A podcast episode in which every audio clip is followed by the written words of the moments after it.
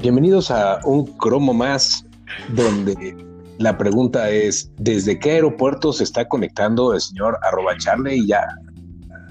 Eh, mis estimados, estoy muy, muy lejos de la Ciudad de México. No tan lejos como estaré la próxima semana, pero me encuentro un poquito lejos. Ahora presumir sus viajes. No, bueno. No, bueno, presumiendo sus viajes. Exactamente. Andamos un ¿Qué poco tipo más- todavía andamos un poco ocupados, se va a escuchar.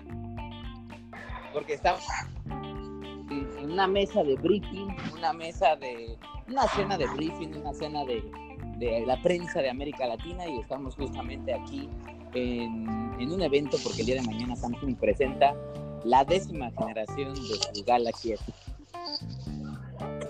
No, bueno, te- tenemos, eso sí es un, es un momento de intriga. Eh, creo que es uno de los secretos mejor guardados, al menos de lo que va del año. Eh, puede ser que no, puede ser que no, puede ser que no tanto.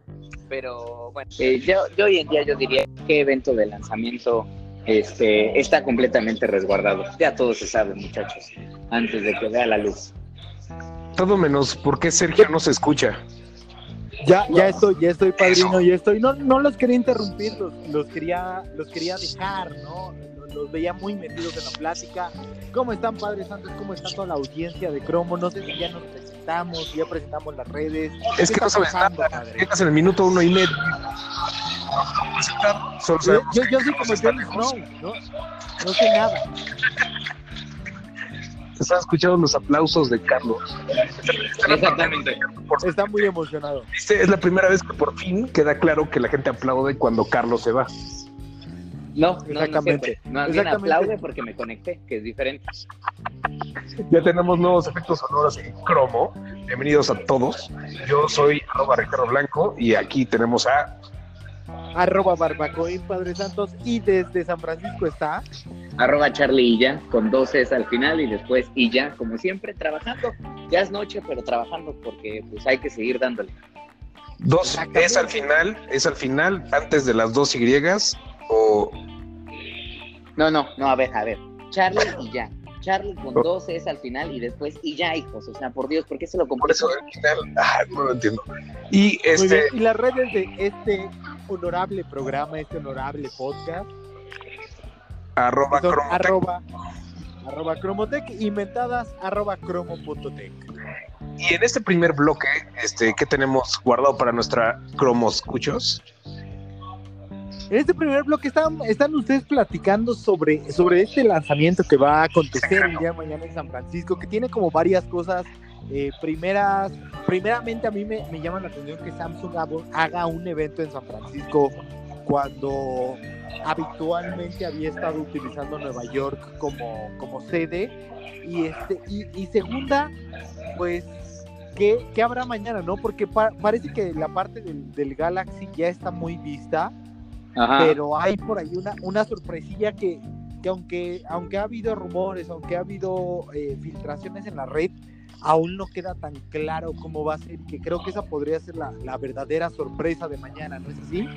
Pues miren, lo que les puedo decir es que en efecto Samsung dice que eligió eh, la ciudad de San Francisco porque festeja 10 años de la serie de Galaxy S, es por eso es el Galaxy S10, evidentemente.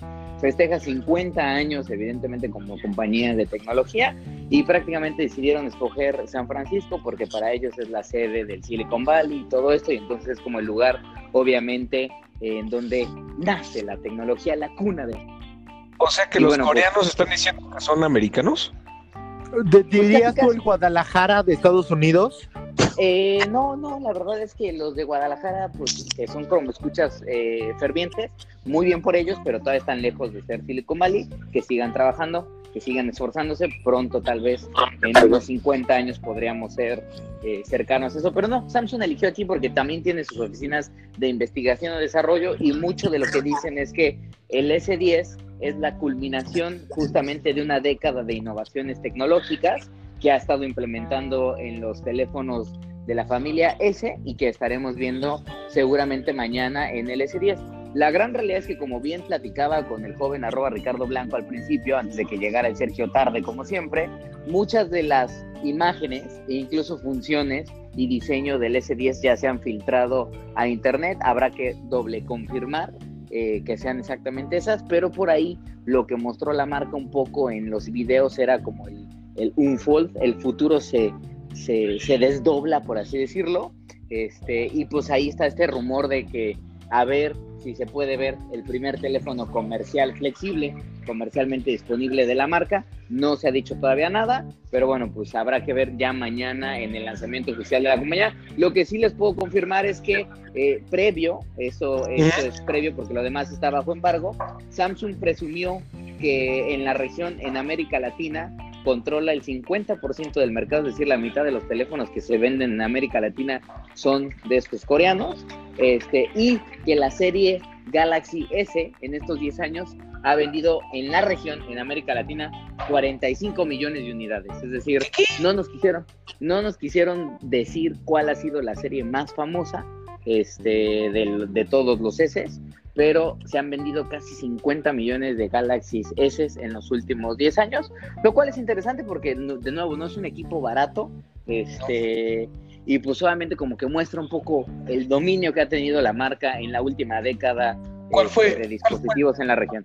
Es que, es que sí, ¿no? O sea, en realidad es que Samsung mañana presentando la, la, el S10, sí ciertamente, aunque el último año ha estado por ahí opacado por Huawei, sí es la marca que ha posicionado, que posicionó Android en, en, toda la región y en todo el mundo de manera, de manera pues, brutal, ¿no? Más allá, yo creo que más de lo que ellos en algún momento consideraban o, o, o lo que la misma gente de Android consideraba, ¿o no? ¿No es así? Pues la gran realidad es que Samsung sigue siendo la marca número uno a nivel global en términos de venta de teléfonos inteligentes. Huawei ya es la número dos, pero Samsung sigue siendo número uno. Y lo que sí es que previo a Huawei que llegara a la región, Samsung tuvo una dominancia importante durante muchos años y le permitió construir una red de distribución muy amplia en toda la región y una marca muy fuerte, además de que la marca, además de que la empresa gasta un montón de dinero en marketing y pues se ve, ¿no? O sea, eso es el Señor resultado de... Señor Don, enciclopedia de los de, de la historia, ¿cuál fue el, el serie el Galaxy que fue antes de lo de la batería? El, el Note, Note 7 6. fue, el Note no, el Note 7 fue el que tuvo el problema de las baterías que explotan, este, pero esa fue la serie Note. Es, ah, es, ajá, el Note, pero esa es la serie Note. Exactamente, que es otra familia de teléfonos. Eh, los, Galaxy. Los, los, Galaxy S jamás han tenido problemas. Digamos que son equipos que están sanos y salvos, nunca les han explotado. Pero lo que sí presumió Samsung, como que echándole trolling a otras empresas, es fuimos los primeros, y eso sí es verdad, la verdad es que se lo reconocemos, es, fueron la primera compañía que lanzaron un teléfono resistente al agua con el Galaxy S5. Este, eh, fueron la primera compañía que lanzaron estos pantallas como de borde a borde este, con, el, con el S6.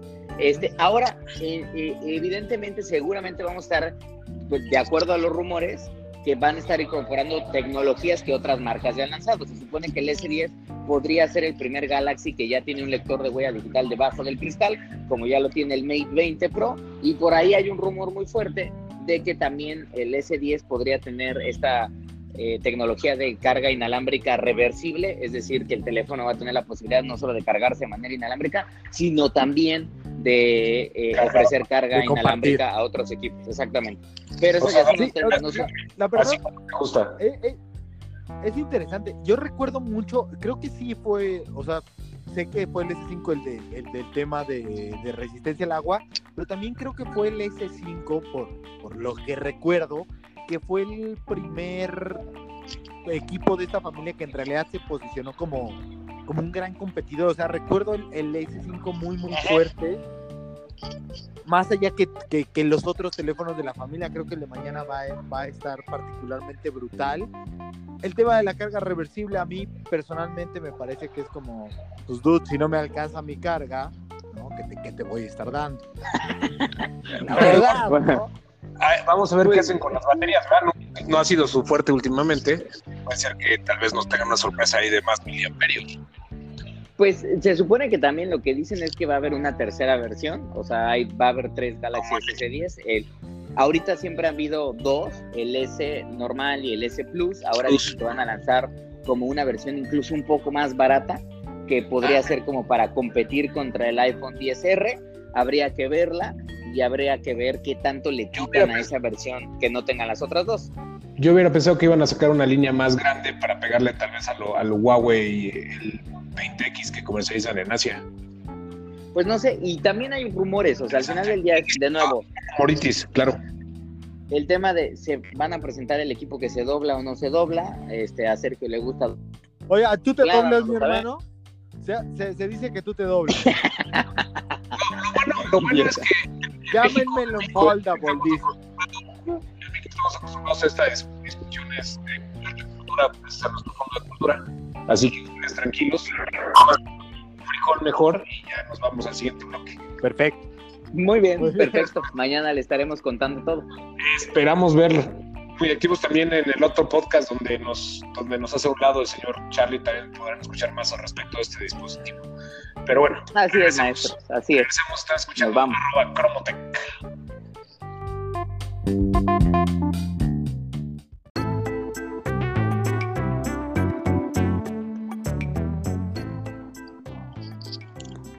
Mi querido arroba barbacoin, ¿cómo le va? Todo bien, todo bien, padre. Veo que estoy como duplicado y ahí está el señor Carlos Fernández de Lara. También estoy duplicado, señores, porque yo siempre valgo por dos. Perfecto. Es impresionante cómo no conocen este nuestra plataforma única y perfeccionada solo para grabar este podcast que llega a todos nuestros promo escuchas a través de este sus sistemas de podcast favoritos. Eh, y por favor, eh, me encantaría presentarles a ustedes de esta tarde. Tenemos al señor arroba barbacoin. Aquí estamos, mi hermano, aquí estamos. No. Desde el sur de la Ciudad de México. Ah, exactamente, acá andamos, acá andamos con un clima tropicaloso. Sí, no está muy rico la Ciudad de México en estos días. Fuera, si estás al sol, sí está muy quemante. Nada como, obviamente, estar, que es lo por coreanos en San Francisco, en el, área de la, el área de la bahía, como nuestro querido arroba charle y ya. Así es, acá la verdad es que está bastante frío, nos dicen y nos reportan que eh, la temperatura puede bajar a 4 grados centígrados, pero muchachos, vengo preparado, vengo cubierto, vengo forrado de chamarritas calientitas. Sí, no forrado siempre estás, pero nos alegra que te encuentres con... Forrado de chaqueta, muchachos. hay cosas que hay cosas que muchacho no puede evitar. Es raro porque no me acuerdo qué escritor decía que no había ningún mejor verano en el mundo que un invierno en San Francisco. Pero bueno, vamos el cambio climático. climático a mí me gustaría que Sergio nos cuente de qué va este segundo bloque. Exacto, exacto. Muy bien, este, un poco de, este segundo bloque, mis hermanos, siguiendo la, la tendencia en la que el radio escucho puede elegir van a tener dos opciones. La primera opción es que podríamos hablar, seguir hablando del Galaxy, seguir hablando de lo que presentará Samsung el día de mañana, o la siguiente que tiene que ver y que creo que es un poco más interesante, solo que no sé qué opinan ustedes, mi querido Ricardo, mi querido Charlie, es el tema de recientemente en las noticias ha estado muy fuerte y ayer lo, lo, lo pronosticaban. Eh, me parece que de Competitive Unit, de esto no estoy completamente seguro, pero de que el gasto en TI, tanto de parte del gobierno federal, la inversión en TI, como de parte de los usuarios mexicanos, en 2019 va a estar eh, particularmente, va a ir hacia la baja, va a tener un decremento, siendo que regularmente había tenido un incremento, por ejemplo, en la inversión en TI de 7%, de 12%, y este año se pronostica para 7%. Entonces me gustaría preguntarles a ustedes, como especialistas, como expertos en tecnología, ¿esto cómo le afectará al usuario? ¿Cómo, ¿Cuáles son las causas? Si esto es completamente malo, si esto en realidad atañe a otros pues, contextos como, como como, como que uno ya no necesita estar invirtiendo continuamente en tecnología o ahora los, los, los, los periodos son mucho más largos. ¿Cómo lo ven ustedes? Arroba Ricardo Blanco, no sé si tú quieres. Por supuesto.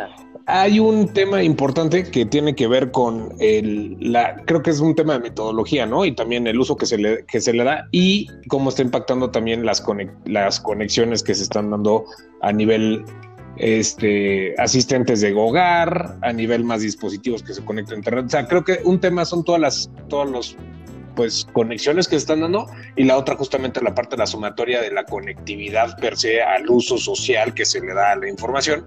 Entonces, si lo planteamos como más o menos estuve viendo la información el día de hoy, sí.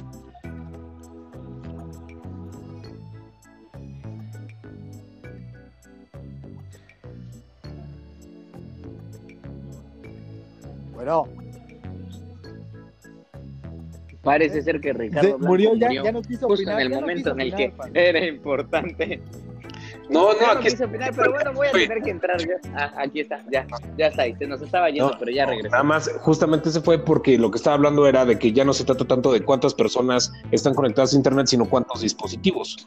¿Y para qué se están usando esos dispositivos? Entonces, mi dispositivo enloqueció. Yo creo, y, y, nada más complementando un poco de que el gasto en TI se iba a reducir, sobre todo en la parte de las empresas, creo que es natural porque lo que estamos viendo actualmente en el mercado, sobre todo en el mercado corporativo, es anteriormente las compañías les costaba mucho trabajo migrar sus sistemas, sobre todo sistemas de mainframe y sistemas legados, este, hacia la nube. Y hoy en día la verdad es que ya son muchas las compañías que están diciendo a la chingada, ya no voy a gastar más en servidores, me cuesta mucho mantenerlos porque cuesta mucha energía, hay que estar haciendo actualizaciones, hay que estar renovando los servidores y comprando servidores nuevos cada determinado tiempo. Al carajo, nos vamos a la nube y movemos toda la información para allá. Ya se demostró que ya sea Amazon, Microsoft o Google, tienen nubes muy, muy estables y entonces ahí nos vamos a quedar. Entonces, al final del día, moverse a la nube sí representa un gasto menor, porque en vez de estar comprando tecnología, las empresas lo que están haciendo es rentar espacios dentro de, dentro de centros de datos y eso evidentemente va a reducir el gasto. Eso creo que es normal. Lo otro que creo que también podríamos estar viendo ahí en la industria de, la tecnología es evidentemente... Yo como acotación, padre, eh, el estudio es de IDC, no es de, no es de, CIU, es de, de, IDC y dice que... Sí, sabía que ya habías dado el dato mal, hijo, porque de Competitive no da ese tipo de información, pero bueno, este, qué bueno que aclaras, Qué bueno que Ahora sí, continúa, por favor. bueno, entonces lo que decía es migración a la nube, por un lado, y dos, eficiencia de uso de software gracias a tecnologías como Machine Learning. Es decir, hoy, gracias a algoritmos de ML y Artificial Intelligence, las empresas pueden ejecutar mayor cantidad de análisis de datos sin tener que recurrir a infraestructura y evidentemente habilitando mayor operación sin tener que recurrir a más gasto de tecnología. Eso creo que está pasando en el lado corporativo y en el lado de gobierno creo que es exactamente lo mismo. En gobierno hay un tema bien interesante que muchos de los gobiernos, sobre todo en Europa, están diciendo, Nel hijos, le están diciendo a los Google y a los Amazon y a los Microsoft del mundo de, si tú quieres ofrecerle servicios de cloud a gobierno, tú tienes que tener centros de datos en mi país para yo tener la garantía de que los datos no van a salir de este país, lo cual es una reverenda pendejada, porque pues evidentemente no hay empresa de tecnología que vaya a poner un centro de datos por país, simplemente es incosteable, las empresas tienen centros de datos distribuidos y esa es obviamente la promesa de la nube. ¿Por qué está impactando en el mercado de consumo o qué va a significar para la gente? Pues probablemente nada, este, y para las empresas podría significar un ahorro o el reto de eficientar porque ¿Tiene algo que ver? más dinero. Y pues, Don Charlie, ¿tiene algo que ver eso con lo de... Ajá. Lo de...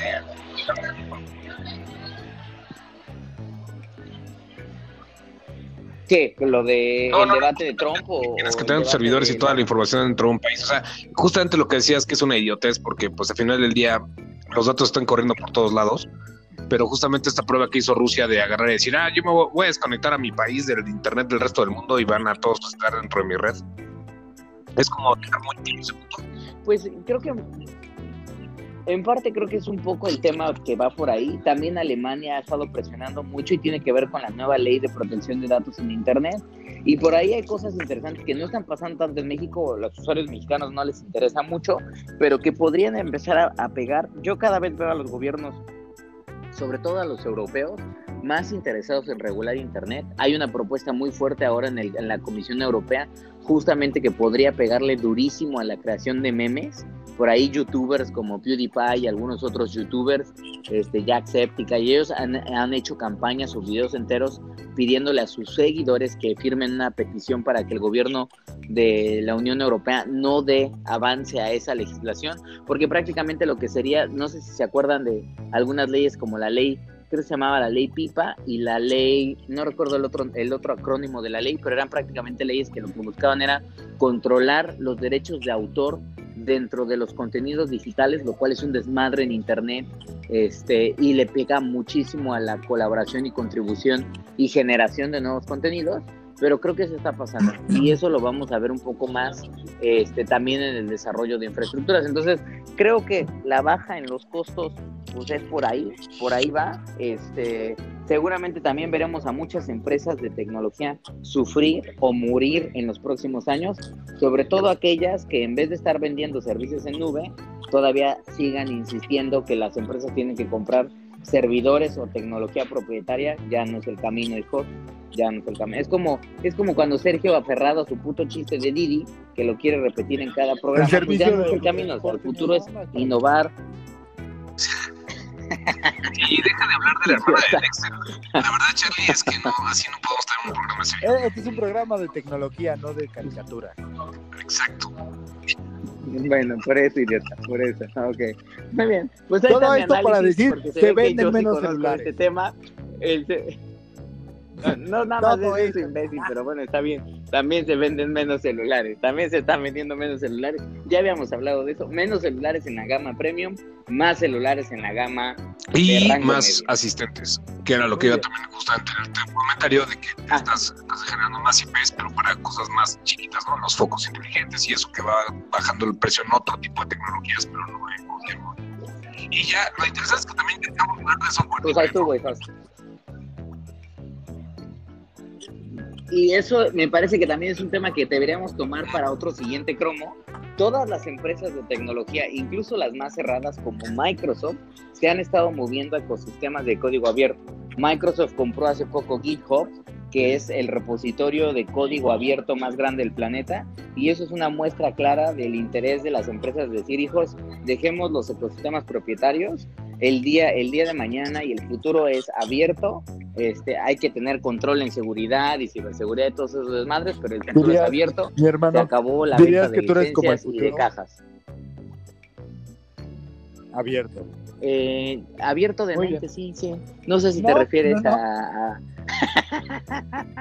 ah, ah, ok, ok, ok, Bueno, muy bien. y muy ahora- bien. Bueno. Ahora que no está el señor Ricardo. Blanco para ponernos un alto, ¿qué te parece si nos vamos a un corte, mi hermano? Me parece muy bien y regresamos con el último bloquecito de este cromo itinerante a Pero que ha estado distancia. bastante, bastante bueno. Ahí está, ahí está el señor Ricardo Blanco, señor Ricardo Blanco. vamos. Vamos a un corte este, y regresando vamos a, este, a la última sección de este cromo de la semana, en la que estaremos justamente hablando de eh, PewDiePie y la competencia por el primer lugar en YouTube. ¿Qué te parece? A huevos, me parece increíble. Híjole. Se así lo sé, hijo. Regresamos. Adiós.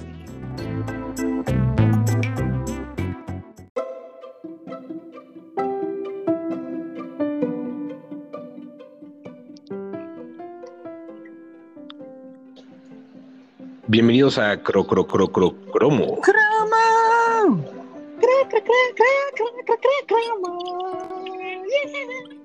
El único podcast que tiene un jingle especial en cada bloque. Personalizado. Eh, Personalizado. Único. Con Machine Learning, muchachos. con Machine Learning. Y desde la Bahía de San Francisco nos acompaña. Arroba Charlie y ya, muchachos, con dos es al final y después la y ya, nada más. Y desde el sur de la Ciudad de México. Por acá, su padrino de padrinos, arroba barbacoín. Y desde acá, arroba Ricardo Blanco, este, está escuchando arroba Cromotech. Y recuerden aventarnos todos sus comentarios a mentadas arroba cromo.tech. Y en el tema más importante de la semana, este nos va a dar un pequeño recap el mismísimo señor arroba Charlie y ya.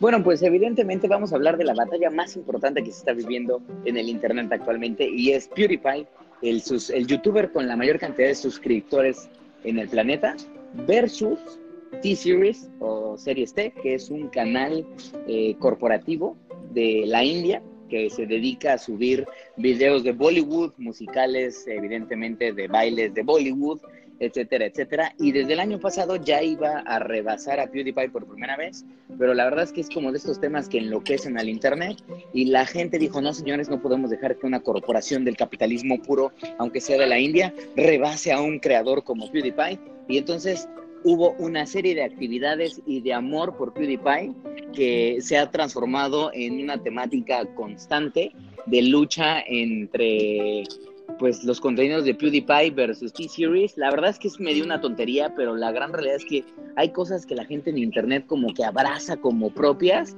y esta es una de ellas, sin lugar a dudas. Sí, incluso el, el mismísimo Elon Musk ya se sumó, ¿no? muy interesante porque eh, PewDiePie es un youtuber que ha cambiado mucho en los últimos años. Es decir, se hizo muy famoso por, eh, por ser un, un, youtuber que hacía como streams de videojuegos, particularmente de videojuegos eh, de terror como Amnesia este, y algunos otros, pero tuvo un escándalo, tuvo un problema muy grande eh, con una serie de videos que incluso salió en el Wall Street Journal. De hecho, culpan a PewDiePie del famoso Apocalypse que le pegó hace dos años a YouTube, lo culpan en parte a él. Este, le quitaron su serie original este, que tenía en YouTube e incluso también tenía un contrato con Disney que también desapareció por parte de esa serie. Pero el caso es que a partir de eso PewDiePie cambió mucho sus contenidos y ahora hace una serie de videos, él sigue subiendo contenido diario, pero hace dos series de videos muy famosas que, bueno, que han ganado mucha fama en los últimos años. Una es Meme Review, en donde prácticamente lo que hace PewDiePie es revisa como los memes del momento, este, los analiza y da comentarios y los califica, evidentemente nunca en un ranking o en una calificación real, siempre es tontería. Y la otra es el, la Y, que es este como una serie de es una serie de videos en donde los usuarios de la plataforma suben contenidos, casi todos ellos son memes, y PewDiePie los revisa o los va calificando. En, en ambas series, la, la comunidad de PewDiePie ha estado muy insistente en que Elon Musk los haga como co-hosting o participe como, como co-anchor de estos, de estos videos. Y ha dado medio hints. Ahí Elon Musk, no sé si recordarán que hace un par de semanas subió una foto a Twitter en donde estaba como que agarrando una metralleta este, y se hizo muy, muy famosa. Bueno, pues era como el fin de tal vez sí voy a participar en, en Review y eso enloqueció una vez más a la internet. Este, queremos dejar claro que el sueño de arroba Charlie ya siempre ha sido este, ser host de Meme Review. No mames, sería la este, cosa, no mames, no mames, no mames, no mames. o sea, mi corazón se parte en mil pedacitos, hijos.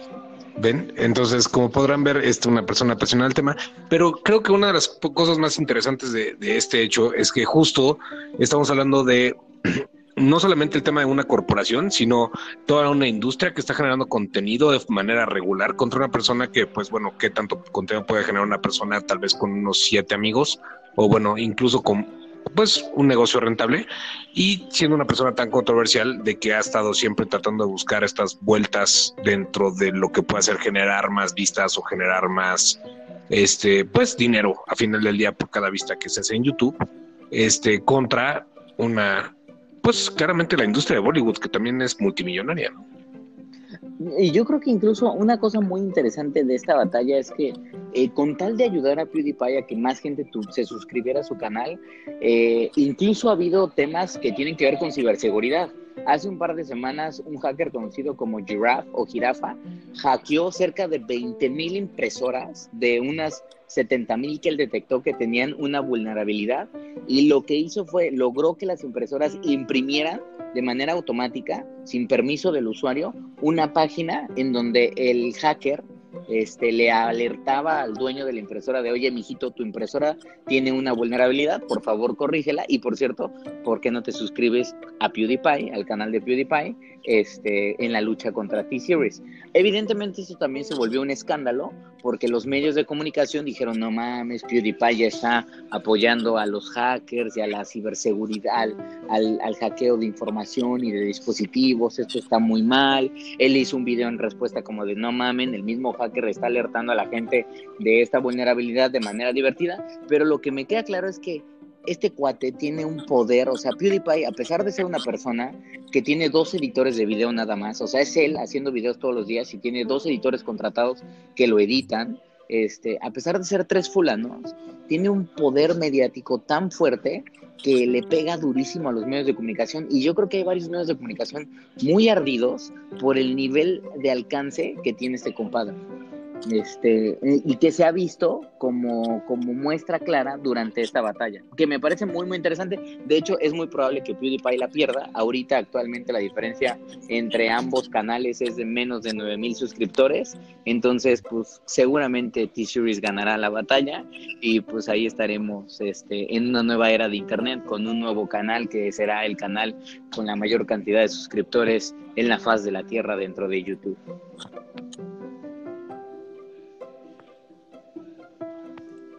Yo, la verdad, mi hermano, estoy llorando de, lo bonito que estuvo este discurso. Me dan ganas de irme ah. ahorita mismo todos los videos de PewDiePie. Y entonces, por eso mismo, yo creo que nuevamente, a falta del señor Ricardo Blanco, tendremos tú y yo que despedir este programa. No sé si está por ahí si, si, detendrá la forma tan mala en la que se despedirá este programa sin redes, sin salirnos oficialmente. No, no va a salir mal. Si el señor Ricardo Blanco nos regresen 10 segundos, lo cual se empezará a contar a partir de ahora. Y como no llega mi hermano, dinos, dinos, desde San Francisco, despídete como un, un resumen de mañana. ¿Va a estar bueno? ¿Qué, qué para rápido? Pues yo creo que va a estar interesante. No esperemos como la gran evolución, a menos que Samsung nos sorprenda con un dispositivo que, que no hemos visto todavía, que es el famoso equipo que, que se dobla, este, pantallas flexibles.